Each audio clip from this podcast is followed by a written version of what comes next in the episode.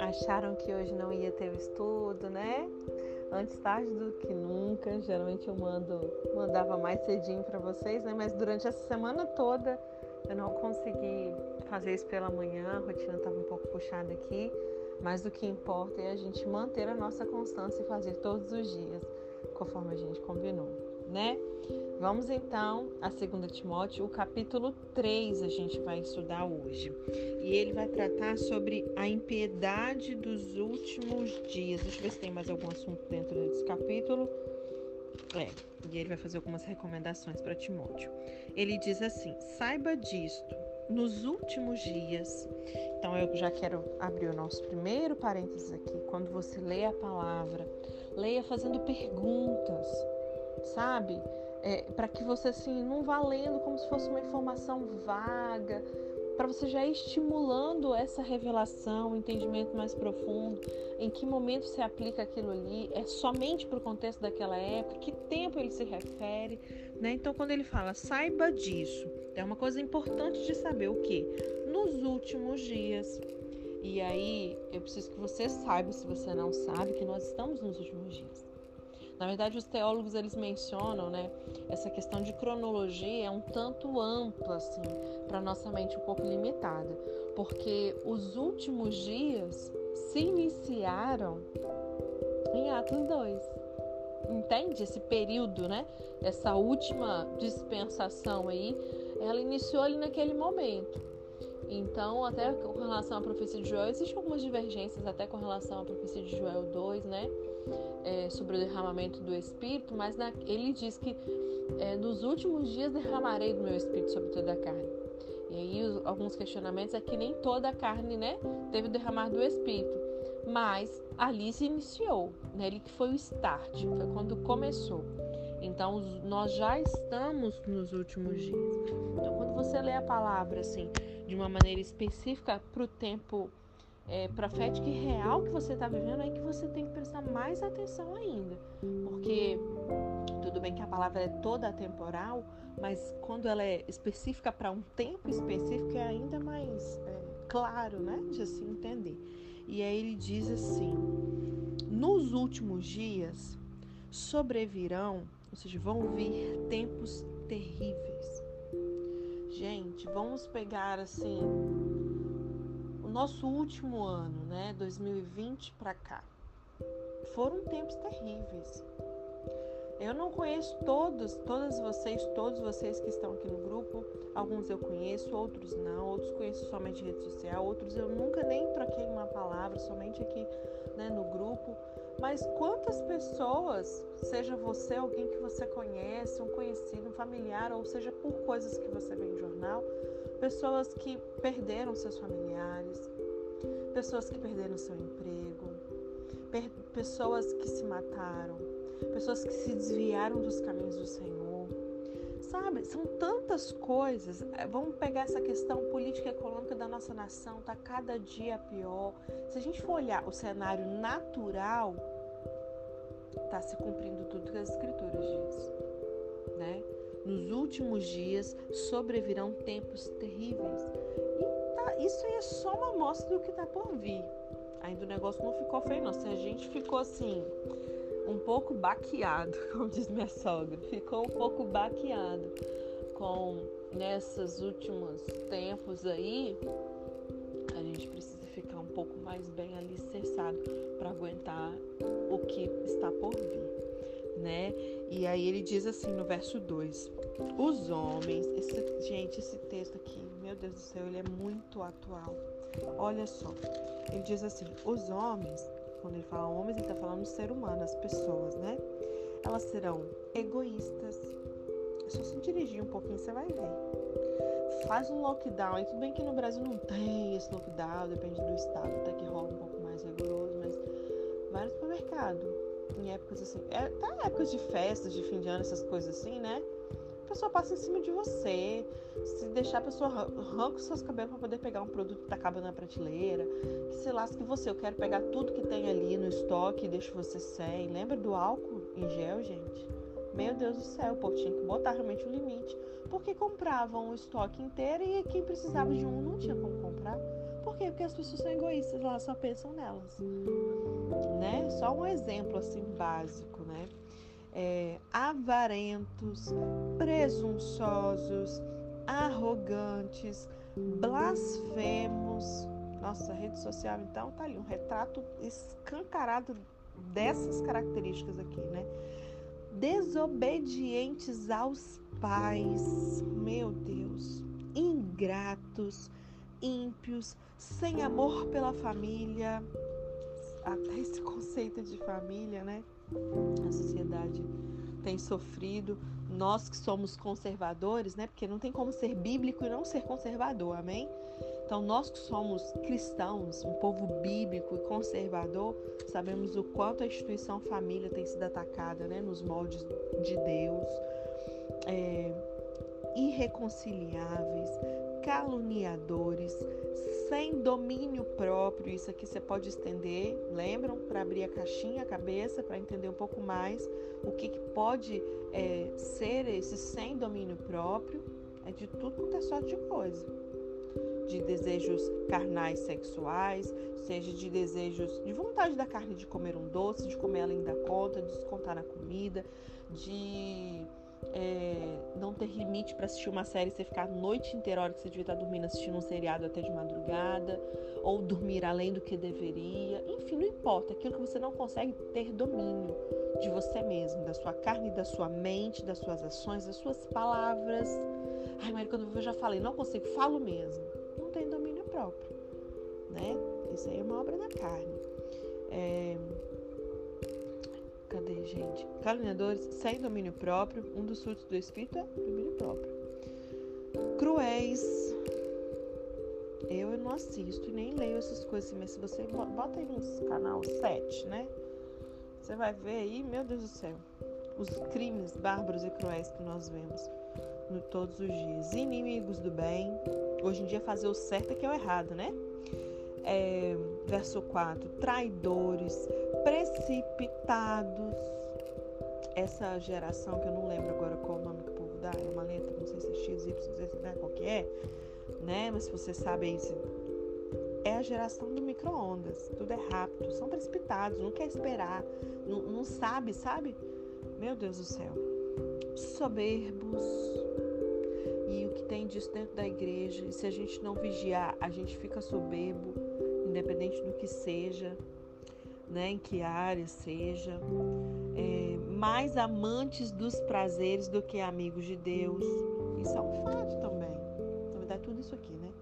Mas hoje eu sou mais amante, eu amo mais os meus prazeres do que eu sou amigo de Deus. Então, entre eu querer curtir a vida, ah, mereço ser feliz, e eu escolher renunciar a algo em favor desse meu melhor amigo, Deus, eu fico com os meus prazeres, eu fico com a minha curtição. Eu entende? É, verso 5: tendo aparência de piedade. E é isso dentro e fora das igrejas, né? tem aquela aparência de piedade, parece ser bom o, o discurso e a pregação, parece que está pegando a palavra, parece que é não parece estar tá alinhado, né? Mas eles negam o seu poder. Algumas versões está escrito negam a sua eficácia. E aí ele, o apóstolo Paulo ele é categórico. Vocês sabem que ele não tem meias palavras. Ele pá, ele, é, com ele é papo reto. Ele vira e fala: afaste-se desses também. Porque a gente viu aqui ontem no capítulo 2, ele mostrando ali as pessoas, o, o, o, comportamento, né? Fuja dos desejos da, é, malignos da juventude. As pessoas, ele, ele comenta sobre Imineu e Fileto, lembram? Que estavam ali é, se desviando da verdade e acabava propagando isso para outras pessoas. Ele manda ele fugir dessa série de coisas aí. E ele fala, ó, tá vendo essas características aqui? Nos últimos tempos vão vir tempo, nos últimos dias vão vir tempos muito difíceis. E aí, os homens eles serão assim, assim, assim, assim, assim, assim. Tá vendo essa lista aqui de características? Eu tenho certeza que você conhece pessoas que se encaixam, se não em tudo, em muitas dessas coisas aqui. Mas ainda que seja uma dessas características, ele diz: afaste-se desses também.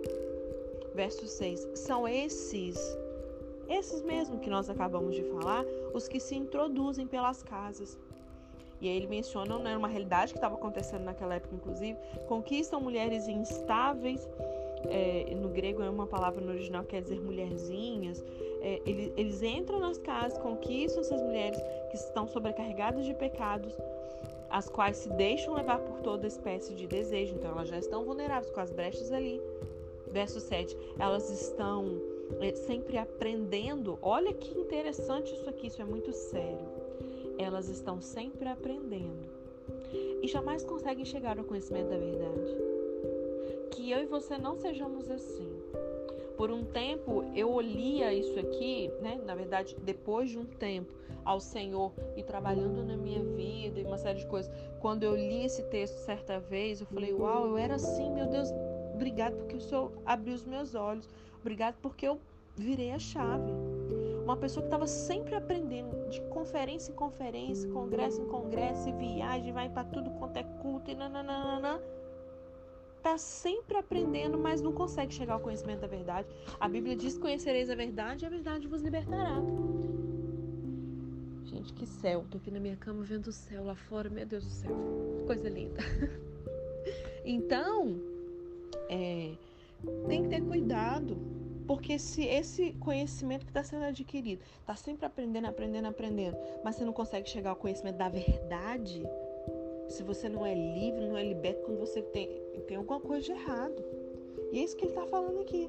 Estão, elas estão sempre aprendendo e jamais conseguem chegar ao conhecimento da verdade. Como Janes e Jambres se opuseram a Moisés, vocês se lembram?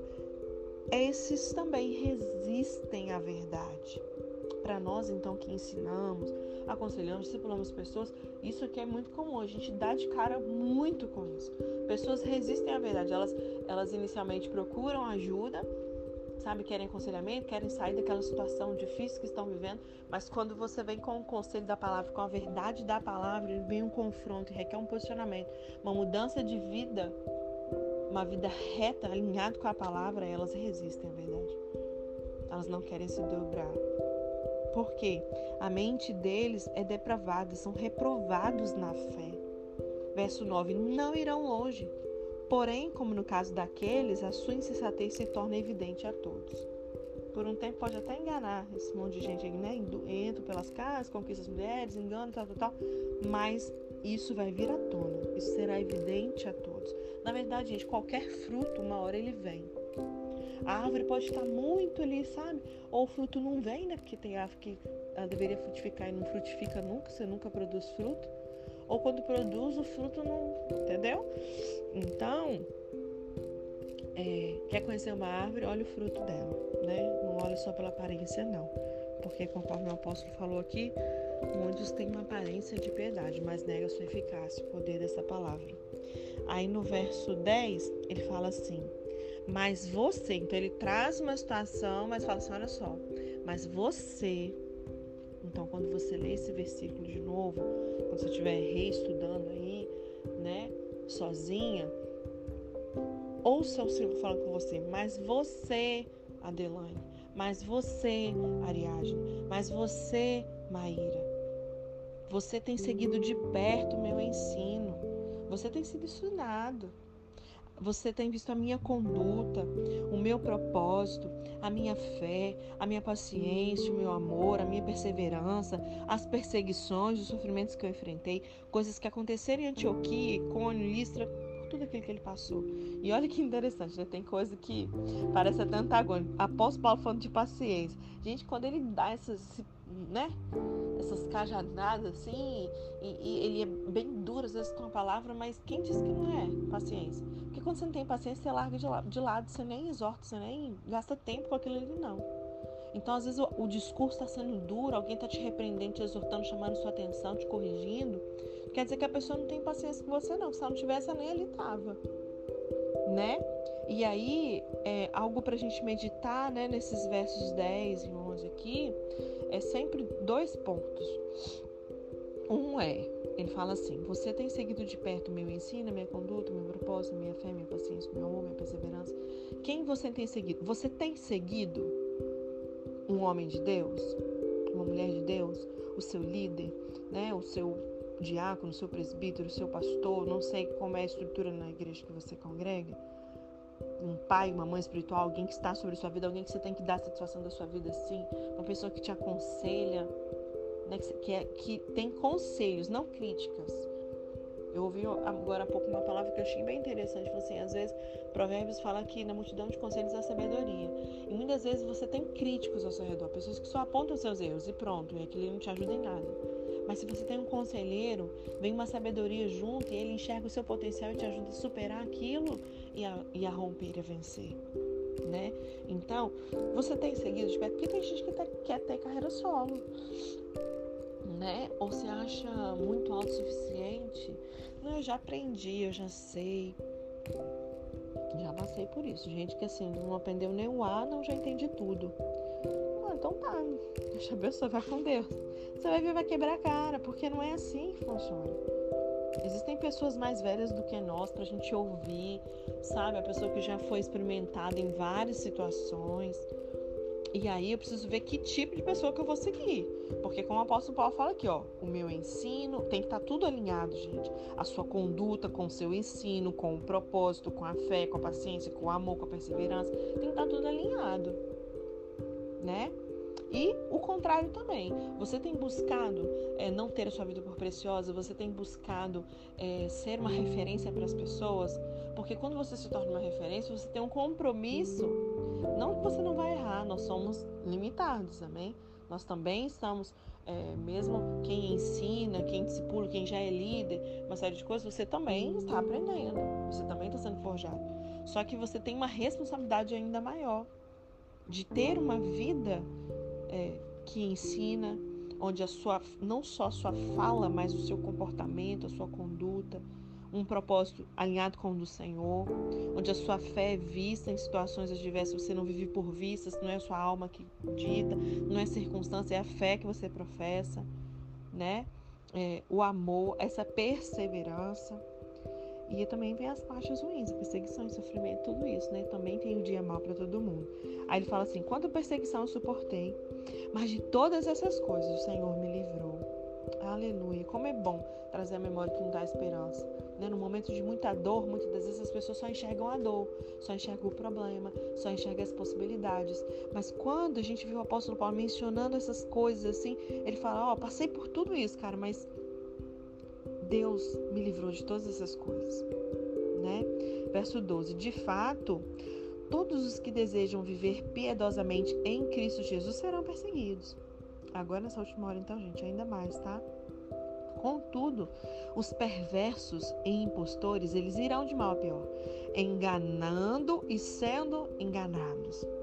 Quanto a você, mais uma vez, porém, você permaneça nas coisas que aprendeu e das quais você tem convicção. Você precisa ter convicção, amado. Talmidim tem que ter convicção da palavra que foi plantada no seu coração permanecer nas coisas que você aprendeu, porque é a palavra. Amanhã chega alguém com outro troço para poder te oferecer um outro evangelho. Você deve se lembrar da palavra que diz: seja anátema. Não vai acolher no seu coração, não. Seja bereano. Confira na palavra. Você tem o Espírito Santo dentro de você. Não se permita ser enganado. Né? Então você permaneça nas coisas que você aprendeu, nas quais você tem convicção. Se você ainda não tem convicção, renove ainda mais sua mente com a palavra porque você sabe de quem aprendeu. Você precisa conhecer a fonte. Você precisa conhecer o caráter daquela pessoa, tem que ser provado e aprovado, né? Verso 15: Porque desde criança você conhece as Sagradas Escrituras, o Timóteo, que são capazes de torná-lo sábio para a salvação mediante a fé em Cristo Jesus. Não é no seu poder, não, lindeza, não é na sua eloquência, sabedoria e tudo, não é em Cristo, é mediante a fé em Cristo. São essas escrituras que nos tornam sábios. Em nós mesmos não tem sabedoria do mundo é demoníaca. A própria palavra diz sobre isso.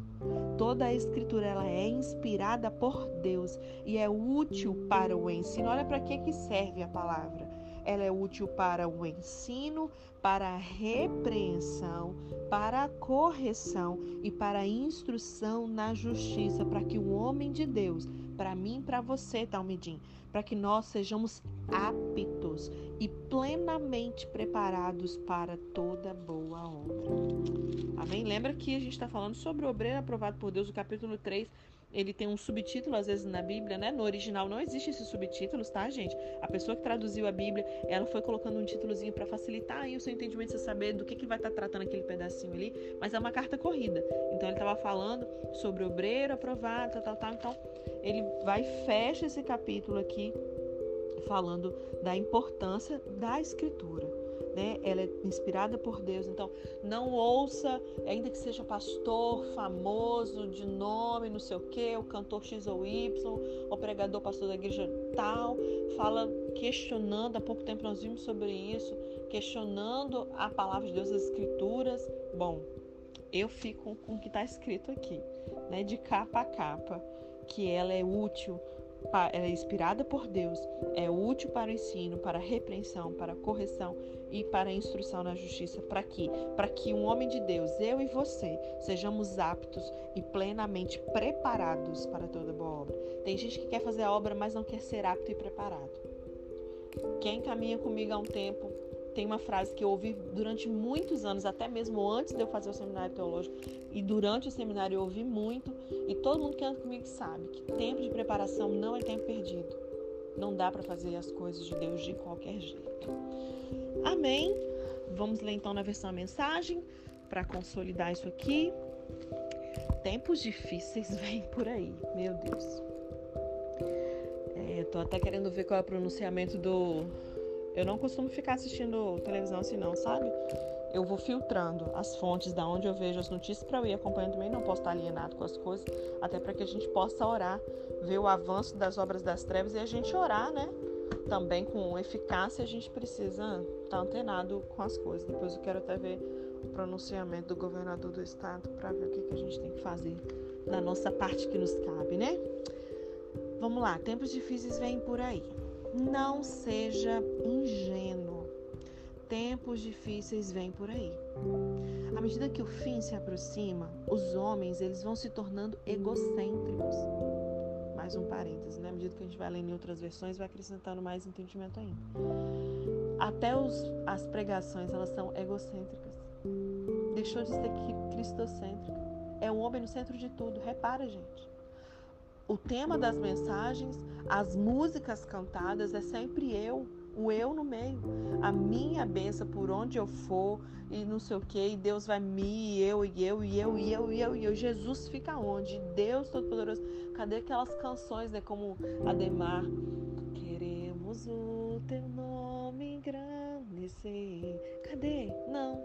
Quero engrandecer o homem. Deus vai fazer o meu nome conhecido, porque eu vou reinar, porque eu, porque eu, egocêntrico. É, é o seu ego, o seu umbigo, você no centro de tudo. Né? Loucos por dinheiro, fanfarrões, arrogantes, profanos, sem respeito para com os pais, cruéis, grosseiros, interesseiros, sem escrúpulos, irredutíveis, sabe, obstinados, caluniadores, sem autocontrole, selvagens, cínicos, traiçoeiros, impiedosos, vazios, viciados em sexo, é, alérgicos a Deus. Eles vão fazer da religião um espetáculo. Que o Senhor tenha misericórdia dos palcos que se transfiguram de altar, né? Eles vão fazer da religião um espetáculo. Mas os bastidores, quando você olha ali, nossa, que lindo, né? Mas os bastidores eles se comportam como animais. Fiquem longe deles. Como é que você vai saber disso, gente? Discernimento. É o Senhor. Porque você não tem direito de julgar nada, você não tem como saber. Porque o fato de ter uma estrutura, sabe? Quando fala espetáculo aqui, não quer dizer que a igreja não possa ter uma estrutura de som, não possa ter estrutura de luz, de câmera, de não sei o que. Não é isso. O negócio é a motivação. Quem é que está conduzindo aquilo ali? Quem é que, quem é que guia? Entende? Porque ali tem aquela aparência de piedade, faz aquele espetáculo todo, nananana, mas Então, somente o Senhor para poder dar esse discernimento, né? É o tipo de gente que entra sorrateiramente na casa de mulheres instáveis e carentes e tira proveito delas. Mulheres que, deprimidas pela própria vida de pecado, elas se apegam a qualquer modismo religioso que se denomine verdade. Isso é muito sério. Elas são exploradas vezes seguidas e nunca aprendem.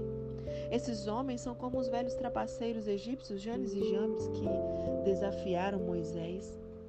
Renegados da fé, enganados no pensamento, eles desafiam a própria verdade.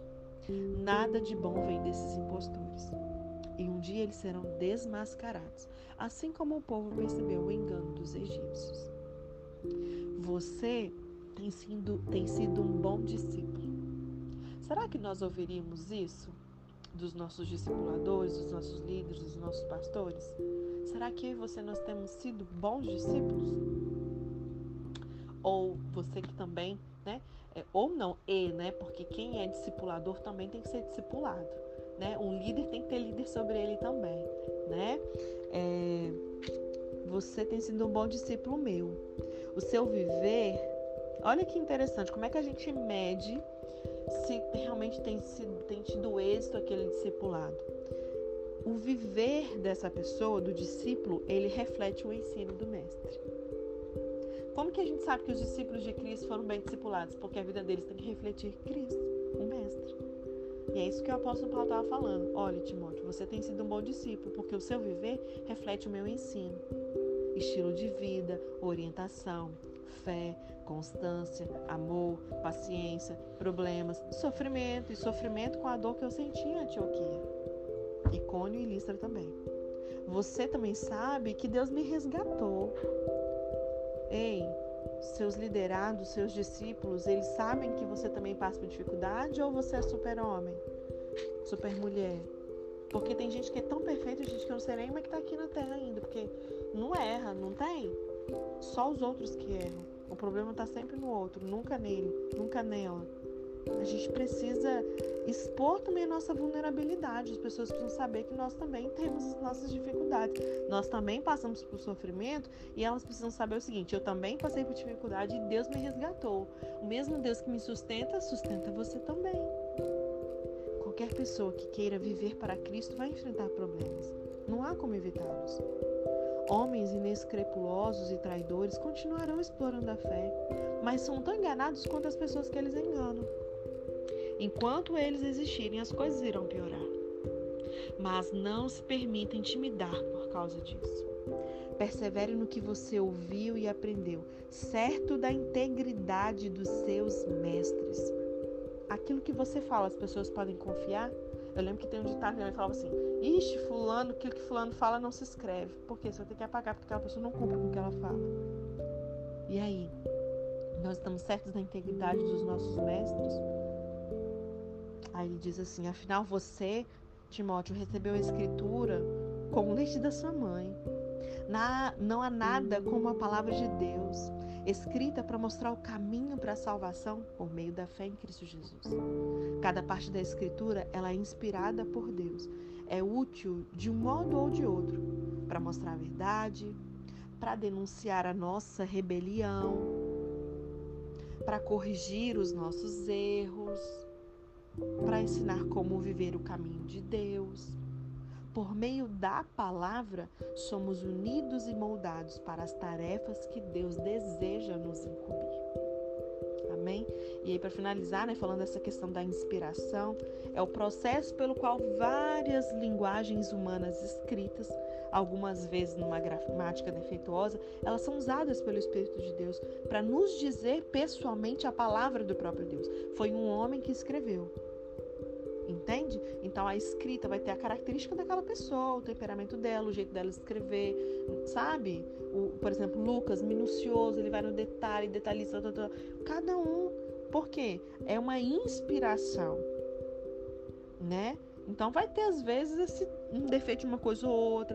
Quando a gente olha, por exemplo, no Antigo Testamento, algumas falas né? É, hoje até tirei dúvida de, de uma pessoa que me mandou assim um, um verso que está lá em 1 Samuel, dizendo que Deus tinha mandado um, um espírito mal, né, para atormentar é, Saul. E quando você vai ver, os hebreus eles acreditavam que tudo qualquer coisa de espírito provinha de Deus. Eles não sabiam discernir isso, mas está escrito ali. Eles escreveram como se aquilo fosse um fato, uma verdade, mas a revelação que eles tinham de Deus era aquela ali. Entende? Então a gente precisa ter uma maturidade para poder é, entender o que o está escrito ali. Mas elas são usadas pelo Espírito de Deus para nos dizer pessoalmente a palavra do próprio Deus. É um mistério que desafia completamente nosso entendimento. Mas o que não se discute é que as pessoas de fé, elas creem que a inspiração acontece e que elas alegam experimentar esses seus efeitos. Nós experimentamos o resultado dessa palavra poderosa. Se você crê que toda a escritura é inspirada por Deus, isso vai afetar a maneira como você lê, inclusive, essa palavra. Mas se você não crê que todas as partes são inspiradas por Deus, isso afetará não apenas a maneira como você lê, mas também como se lerá ou não. Amém? Deus te abençoe.